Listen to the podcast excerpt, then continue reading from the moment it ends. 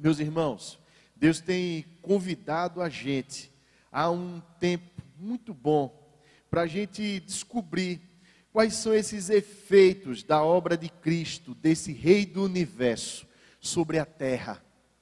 E nesse tempo de Natal, nada melhor do que a gente pensar numa das passagens mais memoráveis, que está no imaginário, na memória de gente que nem conhece a Deus, mas que visita um presépio, um shopping center, visita qualquer loja, vê qualquer decoração de rua e consegue perceber que existe uma coisa ali. Um casal com uma criança, num cenário muito simples, não é? Isso tudo é descrito no Evangelho de Lucas, no capítulo 2.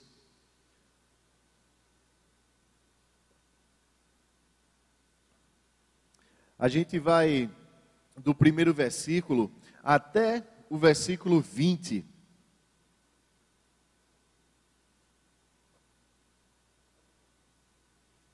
Evangelho de Lucas, capítulo 2, primeiro versículo, até o versículo 20. Diz assim a palavra de Deus: Naqueles dias foi publicado um decreto de César Augusto convocando toda a população do império para recensear-se. Este, o primeiro recenseamento, foi feito quando Quirino era governador da Síria. Todos iam alistar-se, cada um a sua própria cidade. José também subiu da Galiléia, da cidade de Nazaré, para a Judéia, a cidade de Davi, chamada Belém. Por ser ele da casa e família de Davi a fim de alistar-se com Maria, sua esposa, que estava grávida. Estando eles ali, aconteceu completarem-se-lhe os dias, e ela deu à luz o seu filho primogênito, enfaixou, deitou numa manjedoura, porque não havia lugar para eles na hospedaria. Havia naquela mesma região pastores que viviam nos campos e guardavam o seu rebanho durante as vigílias da noite. E um anjo do Senhor desceu aonde eles estavam, e a glória do Senhor brilhou ao redor deles, e ficaram tomados de grande temor. O anjo, porém, lhes disse: Não temais, eis aqui vos trago boa nova de grande alegria, que o será para todo o povo. É que hoje vos nasceu na cidade de Davi o Salvador, que é Cristo o Senhor. E isto vos servirá de sinal: encontrareis uma criança envolta em faixas e deitada em manjedoura. E subitamente apareceu com um anjo uma multidão da milícia celestial, louvando a Deus e dizendo: Glória a Deus nas maiores alturas e paz na terra entre os homens a quem Ele quer bem. E ausentando-se deles os anjos para o céu, diziam os pastores uns aos outros: Vamos até Belém e vejamos os acontecimentos que o Senhor nos deu a conhecer.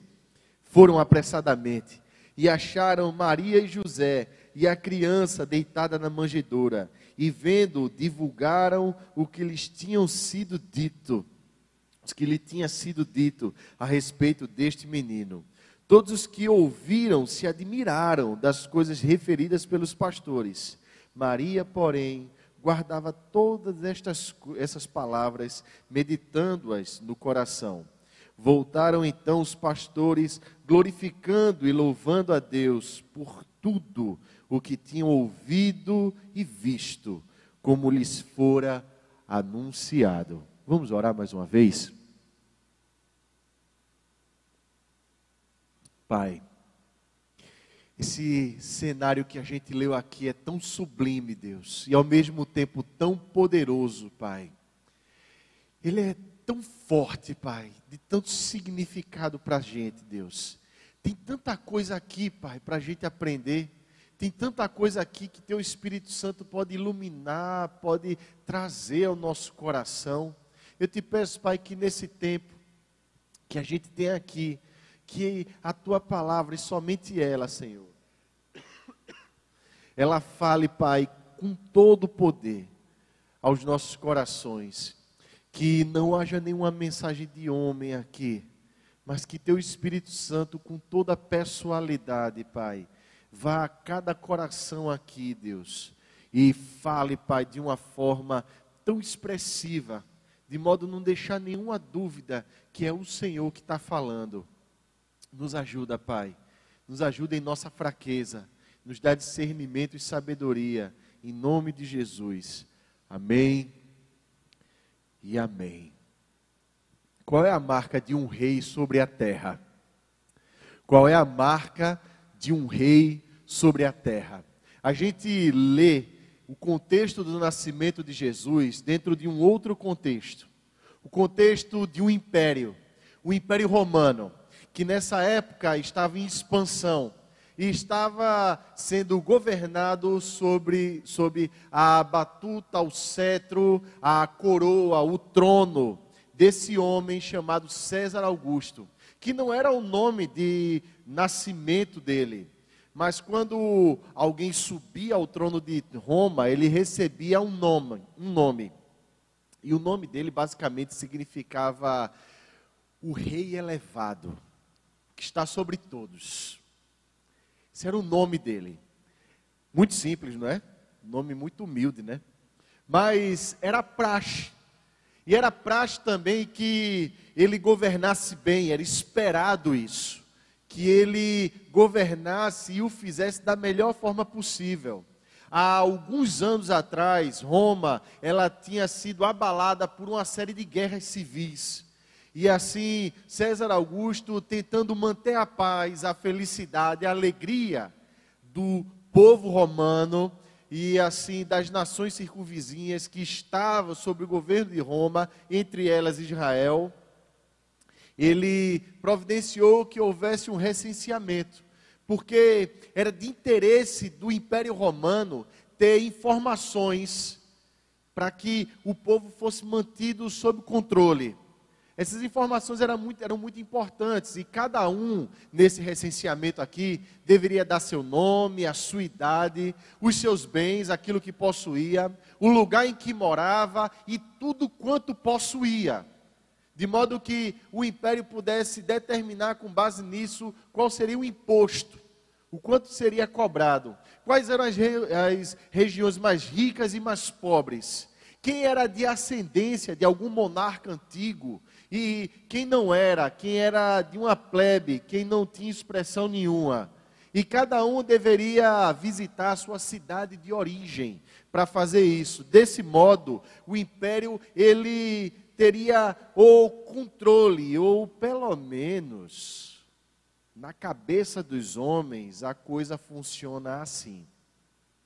Parece que na lógica do mundo, se a gente tiver o máximo de informações, o máximo de recursos, a gente vai ter um certo controle da nossa vida. Através da educação de massas que é oferecido hoje, parece que é oferecido para a gente a proposta de você escolher o futuro que você vai ter. Qual curso universitário você vai cursar? Qual é a universidade que você vai? Até mesmo qual é a pretensão salarial? E o lugar onde você vai morar. Isso é uma lógica de mundo. Só que o fundo de tudo isso é uma busca. É a busca pela paz, é a busca pela alegria, é a busca por você se sentir seguro nesse mundo. Essa que é a busca no final das contas. E o imperador romano, ele tinha essa missão sobre a terra. E existia nessa época, inclusive, uma expressão conhecida de todo império, que era a paz romana. Parece que a gente está atrás dessa paz. Só que nessa lógica desse contexto que a gente leu, essa paz ela é construída a partir do ser humano para o ser humano. E essa lógica ela tem sido tentada reiteradas vezes. E a gente vê que, na verdade, essa lógica, ela nada mais é do que a vontade humana de ser divino, a vontade humana de garantir o seu próprio futuro, a vontade humana de ser seu próprio soberano se realizando. Só que, Se você prestar atenção numa profecia que está lá no profeta Daniel, ele fala de diversos reinos que são manifestos na visão de Daniel através de bestas. São animais como ursos, como leopardos, como uma besta indizível, indescritível, mas que era mais terrível que era o Império Romano. De modo que todos os governos do mundo, apesar de buscarem essa paz, o que na verdade conseguem é um controle mediante um medo, uma ameaça, um temor. E preste atenção nisso, meu irmão. Deus ele não é avesso à ordem. Deus ele não é avesso à organização do governo, absolutamente. Deus não é avesso a legislações, absolutamente. No entanto, quando os governos do mundo acreditam que através da informação que é obtida, da legislação que é constituída, do imposto que é pago, do exército que se tem, do policiamento ostensivo ou até mesmo das posses de uma população, quando os governos desse mundo acreditam que vão trazer paz à sua população, paz ao mundo e que as pessoas esperam isso e vão conquistar isso, eles estão assinando a sua própria falência pessoal. Como todos os impérios que vieram antes de Roma assinaram, como o próprio império romano encontrou o seu fim. E cada governo do mundo, cada regime do mundo, encontrou seu fim fatal, uma vez que encontraram isso. Existe o outro lado da moeda aqui. Existe um lado da história que é contada na Bíblia de um Deus que sempre procurou o homem. E ele sempre procura o homem na figura de um soberano. Ele nunca procura o homem na figura de alguém que é igual ao homem, mas de alguém que criou o homem por ser criador, ele tem a autoridade de criador daquele que sabe como o ser humano deveria funcionar, porque ele cria o homem à sua imagem e semelhança, antes da queda. E aí, todas as vezes, isso é registro bíblico, que o homem, ele se rende de fato a Deus, ele encontra alegria e paz. E a gente vê isso quando Isaías descreve no seu capítulo 9 do seu livro, essa realidade que Deus pessoalmente aumenta a alegria e traz paz ao homem.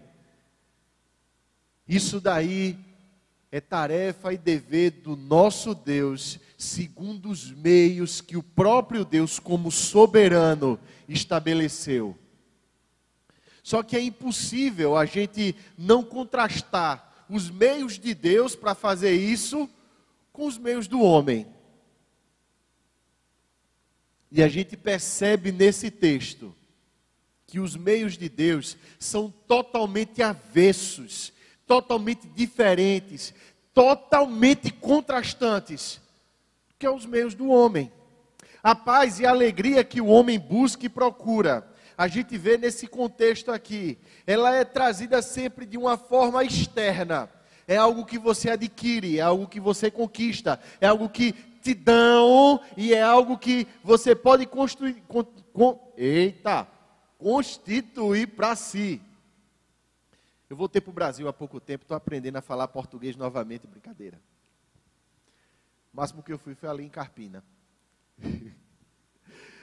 Mas é algo que a gente parece que está sempre buscando para a gente. Só que a gente vê no texto da gente que paz e alegria está no próprio Filho, em Jesus Cristo. E por quê? Porque Ele é o Deus encarnado. E a gente tem que prestar atenção em algumas nuances desse texto, porque ele traz esse contraste de ideias, ele esse contraste de concepções entre essa paz e alegria que vem de Deus e essa paz e alegria que vem da manjedoura.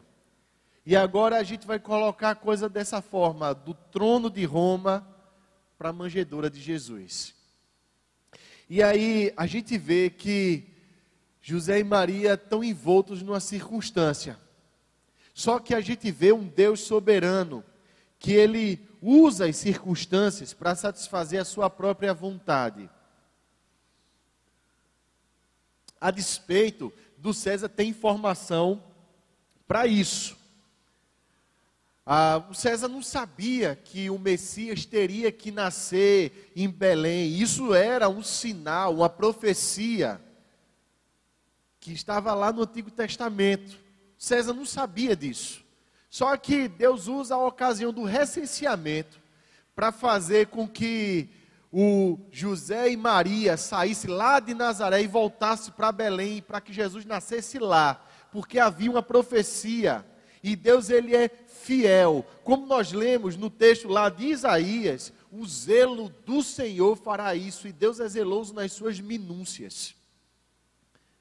Toda a informação do trono de Roma, ela é falha. As pessoas no recenseamento podiam mentir, podiam fazer e falar qualquer coisa para pagar menos imposto. Até dizem que isso é sonegação, não é verdade? Eu, eu nunca vi isso acontecer no Brasil, não, mas dizem que em Roma acontecia. Nunca vi isso acontecer aqui. Aqui, aqui, aqui no Brasil. Alguém já ouviu falar de sonegação de imposto? Não? Eu, eu nunca ouvi falar, não. Mas dizem que em Roma acontecia muito. Aqui no Brasil é só honestidade, graças a Deus. Né? É, porque vocês estão rindo. Mas Deus ele é poderoso para usar cada circunstância para fazer cumprir os seus propósitos.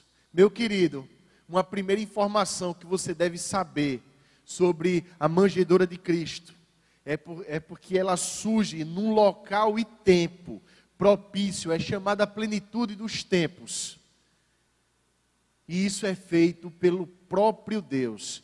Deus, ele é fiel nos seus propósitos e ele tem poder para cumprir cada um dos seus propósitos. E a história da humanidade, ela se desenrola numa história muito maior, que é escrita na eternidade. Meu querido, Olhe bem para mim e tenha consciência disso nessa manhã. A história da sua vida se desenrola e se desenvolve num contexto muito maior. Então você pode descansar nas mãos de um Deus que não perdeu o controle da história da sua vida e que cada vírgula, cada cabelo da sua cabeça, cada ponto final da história da sua vida foi escrita pelas mãos do próprio Deus.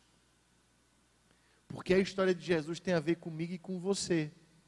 Porque a história de Jesus fala de gente comum, pastores, que estavam cuidando dos seus afazeres e de forma bem inesperada, eles veem uma luz brilhar no céu e de repente um anjo brilha. E se você já foi no interior, ou então até mesmo num cenário assim bem silvestre, como era esse daqui, à noite, você sabe que você não enxerga nada à sua frente. De repente você vê uma luz e um homem, um anjo à sua frente, e esse anjo vem com o seguinte anúncio: ele diz: Não temais, versículo 10, eis aqui vos trago boa nova de grande alegria que o será para todo o povo. Preste atenção num jogo de palavras aqui.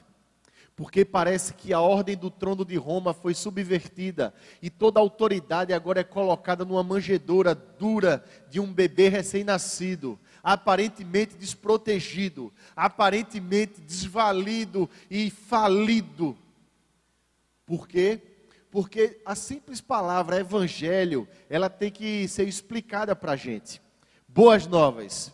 O anjo diz assim: não tenham medo. Vocês não precisam temer a minha chegada aqui. Não estranhem a minha chegada aqui. Não estranhem essa luz, porque o que eu venho trazer para vocês é uma mensagem. Um anjo é, por definição, um mensageiro. Cada vez na Bíblia que um anjo aparece, é porque uma mensagem muito importante ela é trazida ao povo. E aí um anjo aparece e ele diz assim: Eu trago uma boa nova. A palavra aqui é evangelho. Que a gente é acostumado a dizer assim: Eu vou evangelizar. Ou então esse é o evangelho de Lucas. a palavra evangelho no horizonte histórico, ela não surge para descrever o nascimento de Jesus. A palavra evangelho, ela era usada naquele período para descrever grandes acontecimentos políticos referidos ao trono de Roma. Então, quando nascia um príncipe, um herdeiro do trono, era escrito um decreto, e esse decreto era trazido às primeiras às autoridades, e essas autoridades iam falar para o povão.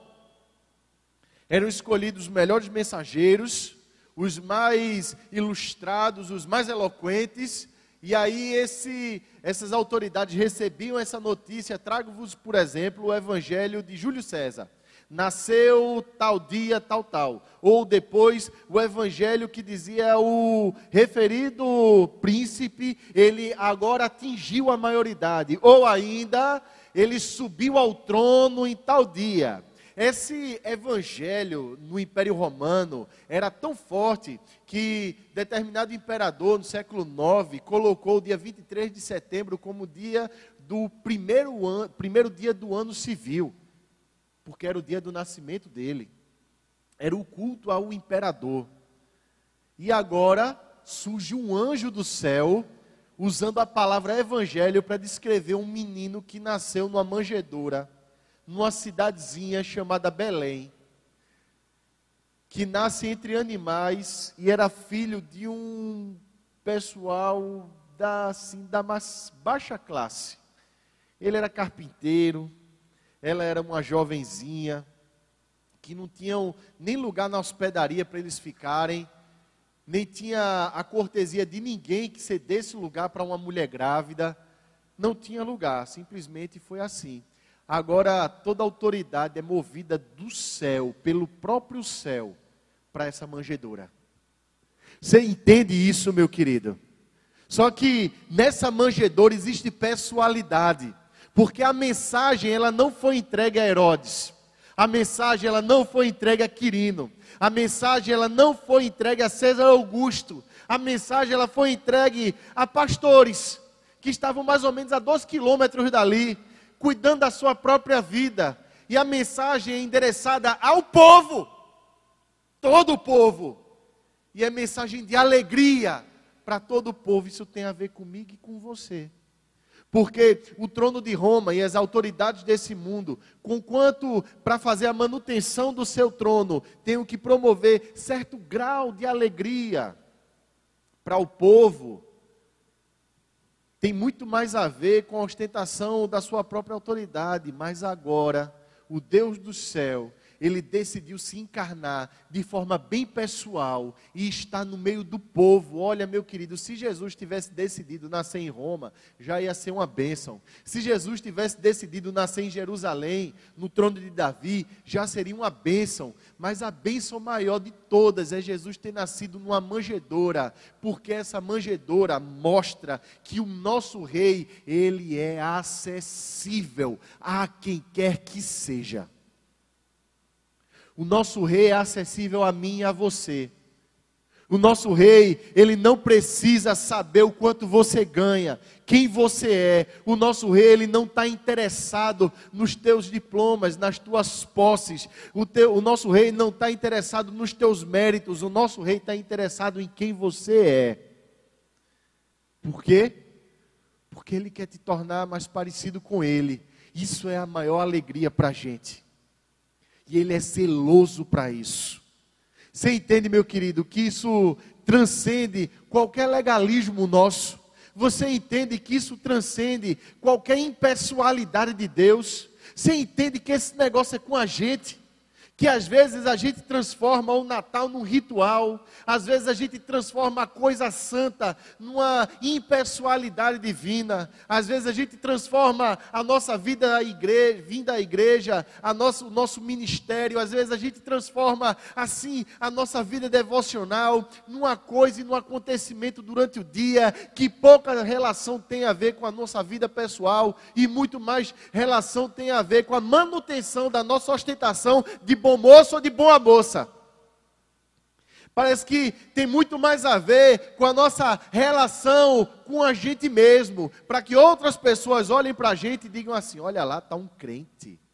conhece todas as informações da Bíblia, sabe de tudo de Deus, conhece demais a, a, a, teologia, é um rapaz maravilhoso, é uma moça maravilhosa, são excelentes vizinhos, olha, não incomodam ninguém. Olha, é gente assim, de moral ilibada, viu? Gente muito boa, meu querido. A manjedoura de Cristo nos mostra uma coisa aqui. Porque ela não está simplesmente interessada na construção de uma reputação, mas ela está interessada na pessoalidade do nosso relacionamento com Deus. Ela está interessada demais na intimidade que você pode ter com Deus. Porque o anjo que traz a notícia aos pastores, eles não diz assim simplesmente, agora saibam disso e fiquem aí. Muito pelo contrário, os pastores dizem assim: a gente precisa ir ver esse negócio, a gente precisa assistir esse negócio, a gente precisa ver isso, a gente precisa ouvir e ver. Isso tem a ver com relacionamento, isso tem a ver com a gente, que a gente quem a gente de fato é por dentro. Porque diante de Cristo é impossível que a gente não mostre quem a gente é por dentro. E é impossível, diante da manifestação do nascimento de Jesus Cristo, a gente não compreender quem Jesus Cristo é por dentro. Ele é todo sinceridade, ele é todo transparência e ele é todo humildade e simplicidade. É a partir disso que a nossa vida com ele acontece. E é somente a partir disso que ela explode. Porque essa manjedoura de Cristo nos ensina muitas coisas e coisas essenciais que a gente não pode sair daqui dessa manhã, nessa manhã sem saber e conhecer. Esse Deus acessível, esse Emanuel, Deus conosco, esse príncipe da paz, esse maravilhoso conselheiro, esse Deus forte, ele nos ensina algo na manjedoura ele nos ensina que para você ser identificado como rei, como sacerdócio real, como nação santa, você não precisa ostentar essa imagem de gente assim, acima de qualquer suspeita. Você não precisa ostentar uma imagem de alguém que se compara com os outros e se diz assim: eu sou mais espiritual e me tornei uma referência. Absolutamente. Essa manjedoura de Cristo ensina de forma diferente do trono de Roma. O trono de Roma ensinava que a autoridade de um rei, ela tem que ser envolta numa atmosfera de uma divindade humanamente construída e aparentada em vestes vermelhas ou púrpura e vestes assim, adornadas com ouro, em tronos, engastados de pedras preciosas, elevados em palácios. Só que a bandidura de Cristo, ela nos mostra que a nobreza tem muito mais a ver com o coração do que com a aparência externa. Posso te fazer uma pergunta bem honesta para você responder no seu coração. Quão humilde a manjedoura de Cristo tem te tornado?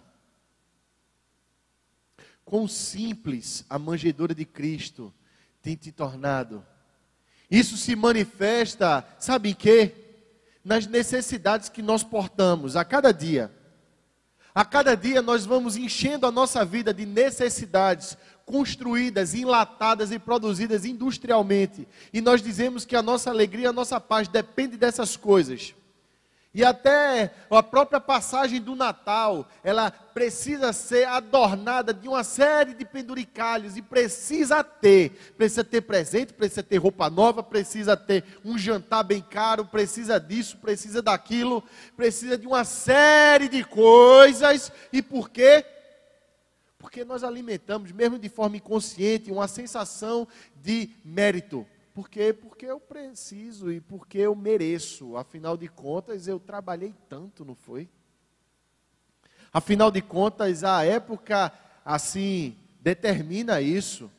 Afinal de contas, a gente é crente. E a gente merece.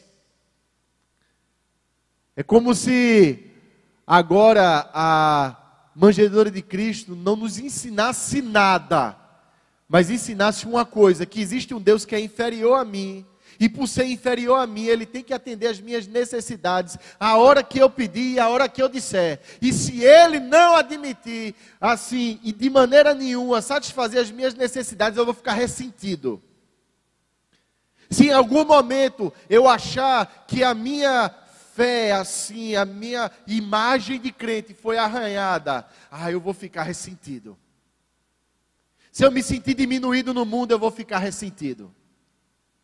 Se em algum momento eu tinha e não tenho mais, eu vou ficar muito triste. Por quê? Porque eu merecia aquilo tudo. Porque eu tinha que ter aquilo tudo. Afinal de contas, né? A gente faz por onde? E tudo que a gente pede de Deus é isso. E Deus não dá para a gente, então vai lá que Deus está errado. Esse Deus da manjedoura é inferior a gente, parece. Ou essa manjedoura ela tem nos ensinar humildade. A humildade de saber que um Deus no céu se importou tanto com você, que ele desce ao nosso nível. E essa manjedoura ensina para cada um de nós que, por mais rico, por mais próspero, por mais intelectual, por mais conhecedor de teologia que a gente possa parecer, na verdade, o estado do homem é de pobreza absoluta, é de falência total. E Deus ele nos traz, nos chama a atenção a essa realidade. E ele diz assim: o seu estado é esse, eu desci a esse estado para te trazer para cima. Porque eu tenho poder para transformar você. Enquanto a gente alimentar e a gente quiser ostentar a imagem de gente que sabe que é e que acontece, e que se acha bom demais, que se acha legal, e acha que o, o pecado que se comete é pouco e é pequeno, a gente está dizendo assim: essa manjedoura não me ensina nada. A gente está vivendo a lógica de Roma. Só que Deus ele está te convidando a alguma coisa aqui. Deus ele está te convidando nessa manhã a você pensar na manjedoura de Cristo como sendo um ato de compaixão do nosso Deus, dizendo assim: Eu te amo. E eu sei do nível que você e que cada ser humano desse planeta está. E eu venho aqui conversar contigo.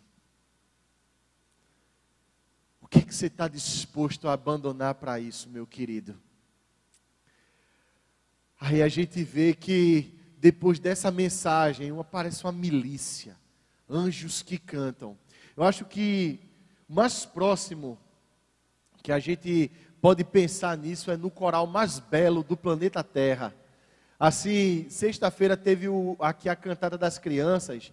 Uma das coisas mais maravilhosas. Eu li esse mesmo texto aqui, um pedacinho só dele, quase que eu não consigo ler. Porque quando eu fico olhando para a criançada daqui, dá logo vontade de chorar. Não é? A gente vê essas coisinhas. E a minha magrela estava aqui no meio, a Godinha aqui, e, e Estezinha aqui no. Minha gente, indescritível. Imagina essa cena. Agora imagina que um pai no céu vê o seu filho nascer na terra. O que é que o Deus dos céus, como concretização da sua promessa, faria? Ele manda uma milícia do céu dizer assim: O meu filho nasceu, para que você seja meu filho também. Aquele dia marcava o dia da morte do inferno. Aquele dia marcava o dia que a cabeça da serpente seria destruída. Aquele dia marcava o dia que o seu e o meu grilhão, que as cadeias que nos prendiam serão rompidas de uma vez por todas. Aquele dia era o dia de vitória. Era dia para você e para mim lembrar para todo sempre quem é o nosso Deus? E Deus fez os céus, faz o céu visitar a terra. Ele cria um elo, uma união, como foi no Éden, e disse assim: O meu filho está aqui. Acabou-se a morte, acabou-se o inferno. Esse é o motivo da sua alegria. Meu querido, qual é a insegurança do seu coração? Se você sabe que o Deus dos céus visitou a terra, mais do que isso, que através do nascimento, da obra, da morte, da ressurreição de Cristo, Ele deixa o Espírito Santo no teu coração e que esse Deus nunca vai te se ausentar de dentro de você. Esse é, essa daí é a alegria da vida da gente é o próprio Deus e ele não pode ser tirado de você. Naquela mesma noite, os pastores que estavam ali, gente simples, eles disseram assim: a gente tem que abandonar tudo e ver esse negócio acontecer. A manjedoura de Cristo, ela nos ensina algo. Que o governo do nosso Deus, ele se dá a partir do coração. Ele não oprime as pessoas de fora para dentro, mas ele constrange amorosamente de dentro para fora. Esse é o convite ao novo nascimento.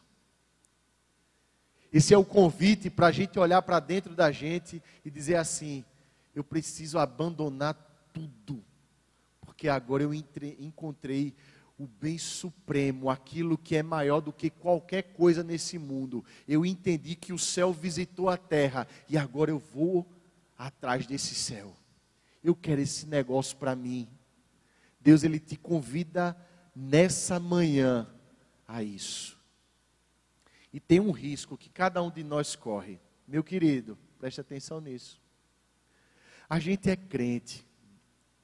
Conheço já pela graça de Deus, muitos que estão aqui, suficiente para ver que é gente crente, gente que se entregou a Deus, gente comprometida, gente abençoada. Só que assim como eu, cada um de nós corre o risco, pode cair na tentação de se acostumar com Jesus, de se acostumar com o que é sagrado, de, ah, por um lado, a gente não nutrir assim uma autoimagem de gente que é boa demais, mas por outro lado também, esquecer que quando Jesus Cristo visita a terra, ele visita segundo boas novas, ou em outras palavras, ele visita a terra na qualidade de um imperador que nasceu, de um rei que nasceu, príncipe da paz, Deus forte que nasceu aquele que veio governar. Então, o nosso Deus, ele não quer que você simplesmente se acostume à presença dele aqui na terra. A gente não pode se acostumar com isso. A gente tem que todo dia se admirar com ele. Por, por isso, cada domingo é diferente do outro. Cada culto, cada momento devocional, curto ou longo, cada oração que você faz antes das refeições, é uma oração singular, porque você ali está tendo a oportunidade de estar com Deus. Cada momento de comunhão com o irmão, com a irmã sua, é singular, porque ali você está com o corpo de Cristo. Cada momento que você está no seu trabalho, é singular, porque você entende que o seu trabalho é bênção de Deus na sua vida. Cada dia quente ou chuvoso, cada pessoa que atravessa o seu caminho, cada acontecimento na sua vida é singular, porque é a circunstância desenhada por um soberano para te tornar mais parecido com ele. De modo que a nossa vida nunca mais vai ser enfadonha, pesada, morosa. Pelo contrário, ela vai ser uma vida de muitos encontros com Deus. Ela vai ser uma vida de uma devocionalidade tão pessoal, tão íntima, que a cada esquina, que a cada tropeço, que a cada oportunidade, você pode crescer em fé com esse Deus. E cada acontecimento vai ser levado para o coração. Naquele momento naquela circunstância, tinha uma jovem, bendita entre as mulheres, admirável, uma mulher de Deus, virtuosa, chamada Maria. E aqui a gente já está chegando no final, tá certo, dessa conversa tão rápida da gente. Tinha a Maria. E Maria, ela olhava tudo isso acontecendo e ela guardava no coração cada uma dessas coisas. Ela estava pasmada diante de tudo o que estava acontecendo. Ela tinha presenciado em si mesma o nascimento de Jesus Cristo. Ela tinha colocado nos braços, amamentado, o Salvador do universo. E agora estava recebendo a visita dos pastores. E vendo isso tudo, ela guardava todas estas palavras, meditando-as no coração. Meu querido, você já tomou consciência que o Espírito Santo habita o teu coração? Que existe a presença transcendente de Deus e ao mesmo tempo imanente, presente, está ali o tempo todo com você, está dentro do seu coração. Você pode então viver essa circunstancialidade que Maria estava. Presença de Deus é comigo aqui, então eu posso meditar em cada acontecimento, em cada coisa e encontrar significado e sentido maior para a minha vida todos os dias. É quando a paz e a alegria de Deus se instala e aquilo que você procurava a vida inteira, agora foi isso mesmo que te encontrou pela graça dele. Aquilo que o ser humano mais busca é aquilo que o ser humano corre. Parece que Deus é que tem caçado o ser humano, procurado o ser humano. Parece que Deus, ele ainda está dizendo assim: Adão, onde é que você está? E Adão diz assim: ah, Eu estou aqui escondido porque eu estou com tanta vergonha mas Deus ele está querendo que dizer assim para você: acabou-se o tempo da briga, eu estou reconciliado com você. Hoje é tempo de perdão, de restauração e de reconciliação. E uma vez que isso acontece, hoje é tempo de alegria e de paz, de uma vez por todas, porque Cristo nasceu. E a morte vai encontrar a sua morte seu fim de uma vez por todas.